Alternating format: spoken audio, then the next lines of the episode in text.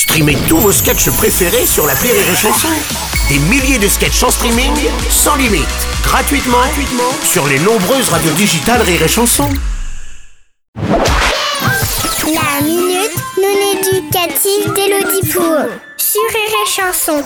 Chère Elodie, hier en rentrant à la maison après l'école, j'avais super faim parce que j'avais pas mangé à midi. La nourriture à la cantine, elle ressemble à des trucs qu'on aurait déjà mâchés et avalés et digérés et expulsés. Comment ça se fait que ce soit aussi dégueu? Est-ce que les gens qui font à manger dans les cantines, ils détestent les enfants? Pourquoi ils font pas venir des vrais cuisiniers comme dans les restaurants?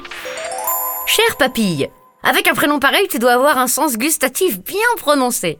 En effet, il est de notoriété publique que dans les cantines françaises, la nourriture est tellement dégueu qu'il est impossible de faire la différence entre les contenants et le contenu.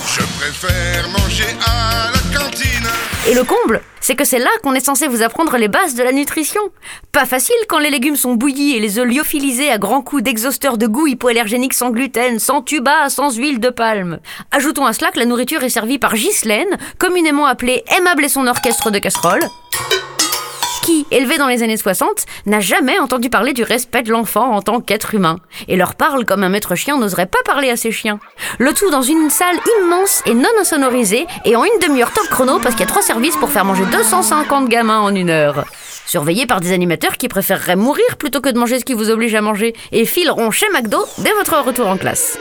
Si cette nourriture est mauvaise, c'est parce qu'elle est préparée dans des cuves gigantesques par la cuisine centrale, puis surgelée, livrée dans des cantines, réceptionnée par le personnel de restauration, mise au frigo, décongelée, réchauffée au four juste avant votre arrivée. Avant d'arriver dans ton assiette, ta nourriture a subi plus de transformations génétiques qu'un enfant né à Tchernobyl.